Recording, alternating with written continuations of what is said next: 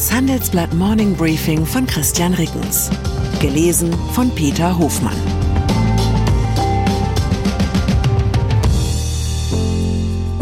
Guten Morgen allerseits. Heute ist Dienstag, der 6. Februar. Und das sind unsere Themen. Ordnungsruf. Scholz mischt sich in Steuersenkungsdebatte ein. Diagnose. König Charles III. hat Krebs. Gipfeltreffen. Apple oder Microsoft. Welche Aktie ist besser? Nach einer kurzen Unterbrechung geht es gleich weiter. Bleiben Sie dran.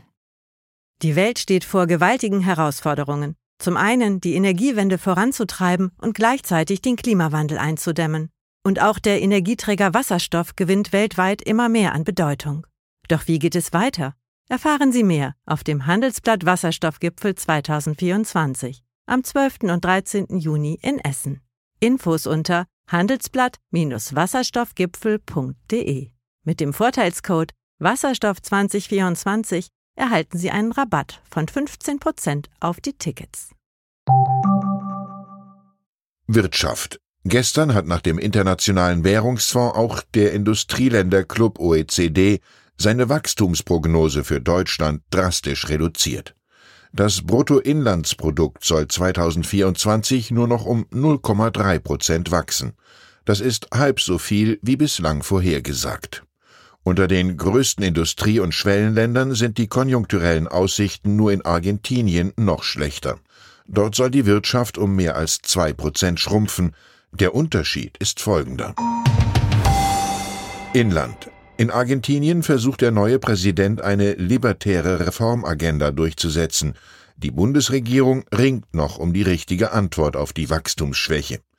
Die beiden Antipoden in dieser Debatte sind Wirtschaftsminister Robert Habeck und Finanzminister Christian Lindner. Dass die beiden Regierungsmitglieder ihren Diskurs bevorzugt über Interviews, Talkshow-Auftritte und im Bundestagsplenum führen, macht die Sache besonders interessant. Wann kann man dem Kabinett schon mal live beim kollektiven Denken zuhören? Habeck will im großen Stil Unternehmensinvestitionen durch Steuergutschriften und verbesserte Ausschreibungsmöglichkeiten fördern. Die Gegenfinanzierung ist ebenso unklar wie die konkreten Instrumente. Auch unklar ist, um welche Art von Investitionen es gehen soll. Das Ganze scheint inspiriert zu sein vom Inflation Reduction Act, das ist das Konjunkturprogramm von Joe Biden für grüne Investitionen in den USA. Lindner hält heute im Handelsblatt-Interview mit dem angebotspolitischen Vademekum dagegen. Er fordert mehr Flexibilität am Arbeitsmarkt und er fordert einen Bürokratieabbau, insbesondere den Stopp der EU-Lieferkettenrichtlinie. Außerdem will er mehr Marktwirtschaft beim Klimaschutz, um CO2-Vermeidungskosten zu reduzieren. Er fordert ein möglichst bezahlbares Energiepreisniveau und ein wettbewerbsfähigeres Steuersystem. Konkret bringt Lindner ein Ende des Solidaritätszuschlags ins Gespräch. Zu finanzieren durch nicht näher definierte Einsparungen an anderer Stelle des Haushalts. Immerhin ist Lindner optimistisch. Zitat Der Wirtschafts- und der Finanzminister gelangen beide zu der Erkenntnis, Deutschland ist nicht mehr ausreichend wettbewerbsfähig. Es ist unvorstellbar, dass dies nicht zu politischen Veränderungen führt. Zitat Ende. Diese Schlussfolgerung scheint der Bundeskanzler deutlich weniger zwingend zu finden als Lindner. Olaf Scholz hat am Montagabend gefordert, sich auf die Durchsetzung des Wachstumschancengesetzes zu fokussieren.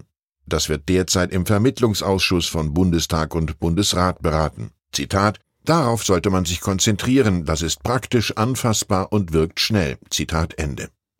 Allerdings hatte Habeck gewarnt, dass die Länder das Entlastungsvolumen des Wachstumschancengesetzes von 8 Milliarden Euro auf faktisch wirkungslose 3 Milliarden reduzieren könnten. Der Grund für den Widerstand ist folgender. Länder und Kommunen müssten die meisten Einnahmeausfälle aus den geplanten steuerlichen Entlastungen für Firmen tragen. Was halten Sie von den Ansätzen Lindners und Habecks? Wie kann die deutsche Wirtschaft in Schwung gebracht werden? Schreiben Sie uns Ihre Meinung in fünf Sätzen an forum@handelsblatt.com. Ausgewählte Beiträge veröffentlichen wir mit Namensnennung am Donnerstag, gedruckt und online. Kraftwerke. Das bislang vielversprechendste Konjunkturprogramm des noch jungen Jahres ist gar nicht als solches intendiert. Kanzleramt, Wirtschaftsministerium und Finanzministerium haben sich auf eine Kraftwerkstrategie geeinigt. Die sieht den Bau von neuen Gaskraftwerken mit insgesamt 10 Gigawatt Leistung vor. Das entspricht etwa 20 großen Kraftwerksblöcken. Noch 2024 soll es erste Ausschreibungen geben. Unternehmen wie RWE, Uniper und ENBW haben seit Monaten auf die Strategie gewartet. Sie haben bereits erklärt, sich am Bau neuer Gaskraftwerke beteiligen zu wollen. Die Kraftwerke sollen zunächst mit Erdgas und in der zweiten Hälfte des nächsten Jahrzehnts mit Wasserstoff betrieben werden. Aber auch der Betrieb mit Erdgas soll kombiniert mit der Abscheidung und Speicherung des anfallenden CO2 möglich sein. Umweltschützer kritisierten, mit der Strategie werde der angepeilte Kohleausstieg 2030 unrealistisch, da die 10 Gigawatt nicht ausreichten, um Versorgungssicherheit zu gewährleisten. Royals. Der britische König Charles III. hat Krebs. Während seiner jüngsten Behandlung im Krankenhaus wegen einer gutartigen Prostatavergrößerung sei ein weiteres Problem aufgefallen. Das hat der Buckingham Palast am Montagabend mitgeteilt. Die anschließenden diagnostischen Tests hätten eine Form von Krebs nachgewiesen. Charles habe regelmäßige Behandlungen begonnen. Ärzte hätten ihm geraten, währenddessen keine öffentlichen Termine wahrzunehmen. Die Geschäfte als Staatsoberhaupt werde er fortführen. Tech Apple und Microsoft ragen selbst unter den vielen Tech-Superstars von der US-Westküste heraus. Wer rechtzeitig als Aktionär eingestiegen ist, den haben sowohl Apple als auch Microsoft reich gemacht. Aber wie sehen die Perspektiven für die Zukunft aus? Welche der beiden Superaktien bietet die bessere Aussicht auf weitere Wertsteigerung? In den Analystenempfehlungen zeigt sich ein leichter Vorteil zugunsten von Microsoft. Allerdings ist Microsoft mit einem Kursgewinnverhältnis von 36 auf Basis der Schätzung für das laufende Geschäftsjahr im Vergleich zu Apple etwas teurer. Beide Konzerne haben Folgendes gemeinsam. Ihre Dividendenrendite ist lausig. Sie liegt unter einem Prozent. Handelsblatt Finanzreporter Frank Wiebe beschließt seinen Aktienvergleich salomonisch. Zitat Alles im Allen sind beide Aktien trotz der hohen Bewertung für Anleger sehr attraktiv. Gerade weil sich ihr Profil unterscheidet, passen sie auch nebeneinander gut ins Depot. Zitat Ende. Sport. Wir bleiben im Reich der Tech-Giganten. Die Kampfsportbegeisterung von Mark Zuckerberg zwingt den von ihm geführten Meta-Konzern zu einer ungewöhnlichen Warnung an Investoren. Zuckerberg und einige andere Manager haben sich an wörtlich hochriskanten Aktivitäten wie Kampfsport, Extremsport und Freizeitfliegerei beteiligt. Diese könnten, Zitat, zu schweren Verletzungen und dem Tod, Zitat Ende führen. Das hat Meta in dem am Wochenende veröffentlichten Geschäftsbericht für 2023 festgehalten. Es ist das erste Mal, dass der Facebook-Konzern einen solchen Hinweis auf die Hobbys seines Chefs einfügt. Wie bisher hat Meta betont, wäre Zuckerberg aus welchen Gründen auch immer nicht mehr verfügbar, hätte dies wörtlich erhebliche negative Folgen für das Geschäft. An dieser Stelle möchte ich mich ins Spiel bringen. Gegen ein für Silicon Valley Verhältnisse überschaubares Entgelt könnte ich Meta auf dem Papier als Proforma-Chef dienen. Früher hätte man gesagt als Frühstücksdirektor. Das hätte gleich drei Vorteile. Ich würde Zuckerberg garantiert unbehelligt weitermanagen lassen. Zu Kampf- oder Extremsport habe ich mich noch nie hingezogen gefühlt und meine gefährlichste regelmäßige Freizeitaktivität ist das Radfahren in einer deutschen Großstadt.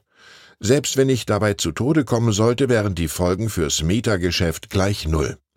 Ich wünsche Ihnen einen Tag, an dem Sie einen Unterschied machen. Herzlichen Gruß, Christian Rickens. Die Welt steht vor gewaltigen Herausforderungen. Zum einen die Energiewende voranzutreiben und gleichzeitig den Klimawandel einzudämmen.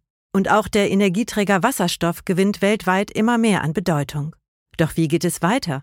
Erfahren Sie mehr auf dem Handelsblatt Wasserstoffgipfel 2024 am 12. und 13. Juni in Essen. Infos unter handelsblatt-wasserstoffgipfel.de. Mit dem Vorteilscode Wasserstoff 2024 erhalten Sie einen Rabatt von 15% auf die Tickets.